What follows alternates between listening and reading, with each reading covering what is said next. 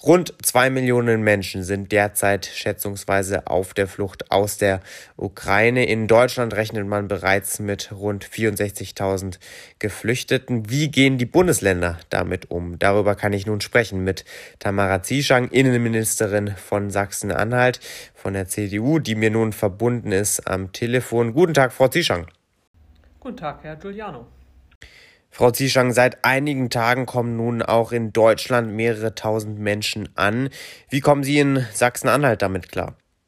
In Sachsen-Anhalt wie im gesamten Bundesgebiet gibt es zunächst einmal eine unglaubliche Solidaritäts- und Hilfebewegung der Bürgerinnen und Bürger. Dafür bin ich sehr, sehr dankbar. Ich glaube, wir alle sehen täglich die Bilder, die uns aus der Ukraine erreichen, die uns fassungslos machen über das, was dort passiert, dass Hunderttausende Menschen wirklich auf der Flucht vor Krieg und Zerstörung sind.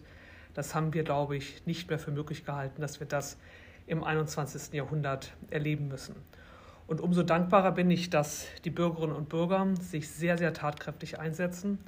Aber auch die Kommunen und die Bundesländer genauso wie der Bund ziehen hier sehr eng an einem Strang. Allen ist daran gelegen, dass diejenigen, die bei uns Schutz suchen, dass die hier auch Schutz erhalten, dass sie ein Dach über dem Kopf bekommen und dass sie versorgt werden. Deswegen bauen wir in, in den Ländern, aber eben vor allem auch in den Kommunen unter enormen Hochdruck Aufnahmekapazitäten auf. Ähm, wir mieten Hotels an, wir mieten Jugendherbergen an, es werden Wohnungen angemietet. Das tun wir nicht nur in Sachsen-Anhalt, sondern auch in vielen anderen Bundesländern, aber auch bei uns haben wir binnen sehr kurzer Zeit nicht nur schon erste ukrainische Kriegsflüchtlinge untergebracht, sondern wir schaffen auch Möglichkeiten, um noch viele weitere unterzubringen. Das heißt, Sie haben noch verfügbare Kapazitäten? Wir haben jetzt äh, Stand ähm, heute so rund 220 ukrainische Kriegsflüchtlinge bei uns in den Kommunen und im Land untergebracht. Hinzu kommen natürlich diejenigen, die einfach bei Verwandten, Bekannten, Freunden oder eben auch, weil sich Menschen einfach bereit erklärt haben, privat ähm, in Sachsen-Anhalt ähm, untergekommen sind. Mhm. Und wir konnten diese bislang, man kann sagen, problemlos unterbringen und wir schaffen jeden Tag äh, darüber hinaus weitere Kapazitäten. Wir haben noch viele freie verfügbare Plätze, aber dadurch, dass wir eben auch gewappnet sein wollen für diejenigen, die vielleicht noch weiterhin gezwungen sind, ihr Land ähm, zu verlassen, dass wir auch diese hier aufnehmen können. Hm, wie geht es denn dann weiter? Also bislang war natürlich die erste Frage, die es zu lösen galt, wie man diesen Menschen akut hilft, diesen tausenden Menschen, die nun aus der Ukraine kommen. Aber wie geht es dann weiter? Findet eine Integration dieser Menschen statt? Gibt es Programme, die man diesen Geflüchteten anbietet? Auch hier sind die rechtlichen Rahmenbedingungen sehr, sehr zügig geschaffen worden, um eine sehr unkomplizierte, eine sehr unbürokratische Aufnahme von Kriegsflüchtlingen aus der Ukraine äh, zu ermöglichen. Die Innenminister der Europäischen Union haben am äh, letzten Donnerstag beschlossen, dass eine besondere europäische Richtlinie zum vorübergehenden Schutz aktiviert wird. Mit dieser Aktivierung dieser Richtlinie ist in Deutschland äh, Paragraph 24 Aufenthaltsgesetz zur Anwendung gekommen. Dieser Paragraph ist im Nachgang zur Jugoslawien-Krise und dem Krieg dort ganz bewusst geschaffen worden, um in kurzer Zeit kommende Kriegsflüchtlinge und Vertriebene sehr unbürokratisch und unkompliziert ähm, aufzunehmen.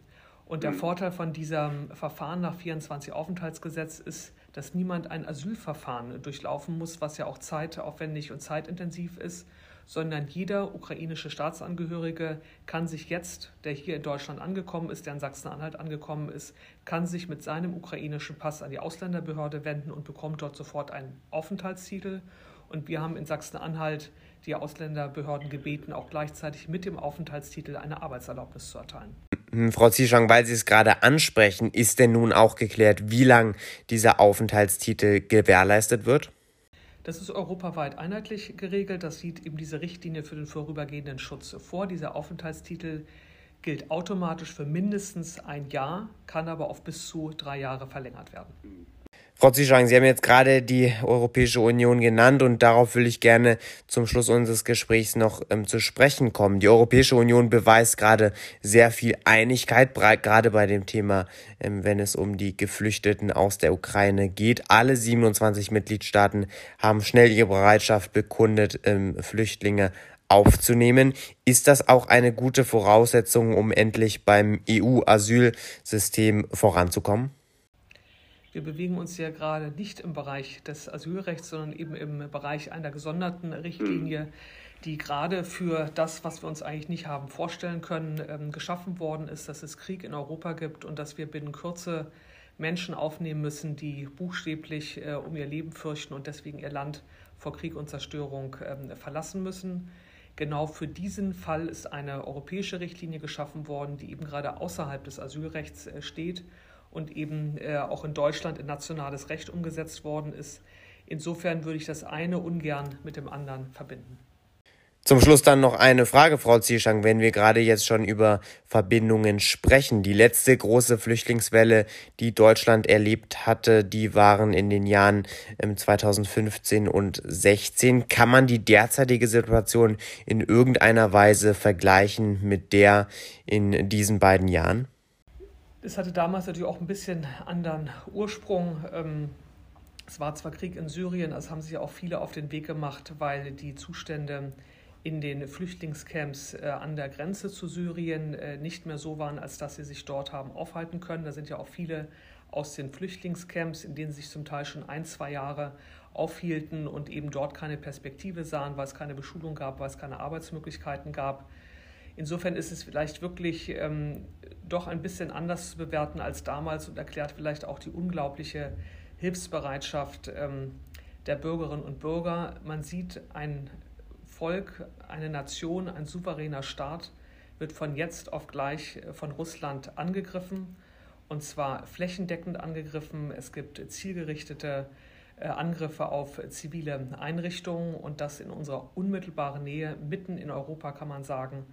Und diese Menschen fliehen eben wirklich jetzt unmittelbar aus der Kriegssituation, die eigentlich über Nacht entstanden ist. Ähm, und ich glaube, das erklärt die enorme Hilfsbereitschaft und ähm, ist vielleicht doch mal ein gewisser Unterschied äh, zur Situation 15, 16, wo es die kriegerischen Auseinandersetzungen auch schon längere Zeit gab und jetzt kam es wirklich über Nacht. Sagt Tamara Zieschang von der CDU, Innenministerin in Sachsen-Anhalt, heute hier im Interview bei Politik mit Ziel. Dankeschön, Frau Zieschang, für das Gespräch.